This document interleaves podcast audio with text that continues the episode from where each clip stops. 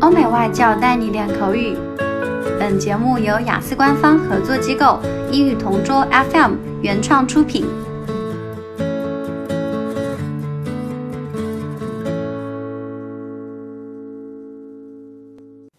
Describe a time when you were sleepy but had to stay awake.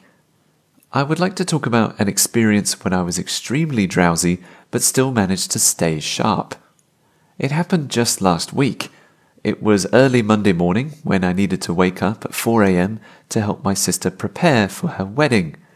From that time, I was so sleepy since I didn't get enough sleep. We hit the sack at exactly 1 a.m., so basically, I only had three hours of sleep. We slept late since we prepared her wedding gown and wedding clothes that night. Also, we helped in preparing the venue in a restaurant in a high class hotel. As a matter of fact, I was one of the event organizers, so I needed to do my tasks. Aside from the clothing and the venue, I also exercised some communication responsibilities because I needed to inform and invite the colleagues, relatives, and friends of my sister. Since my sister had other tasks, she gave me the responsibility for doing this. Although it's tiring, I still felt satisfied and great about it as I was able to help her out. Of course, I needed to stay awake at that time since I didn't want to fail my sister. From that day, I wanted everything to be organized, proper, and efficient.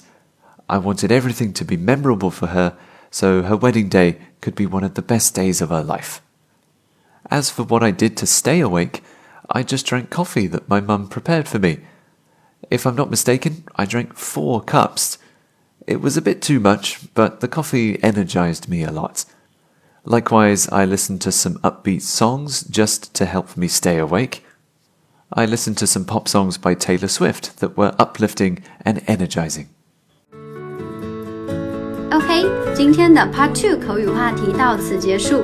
想要免费获取一到四月雅思口语完整题库的小伙伴。可以关注我们微信公众号“英语同桌”，回复关键词“口语题库”就可以啦。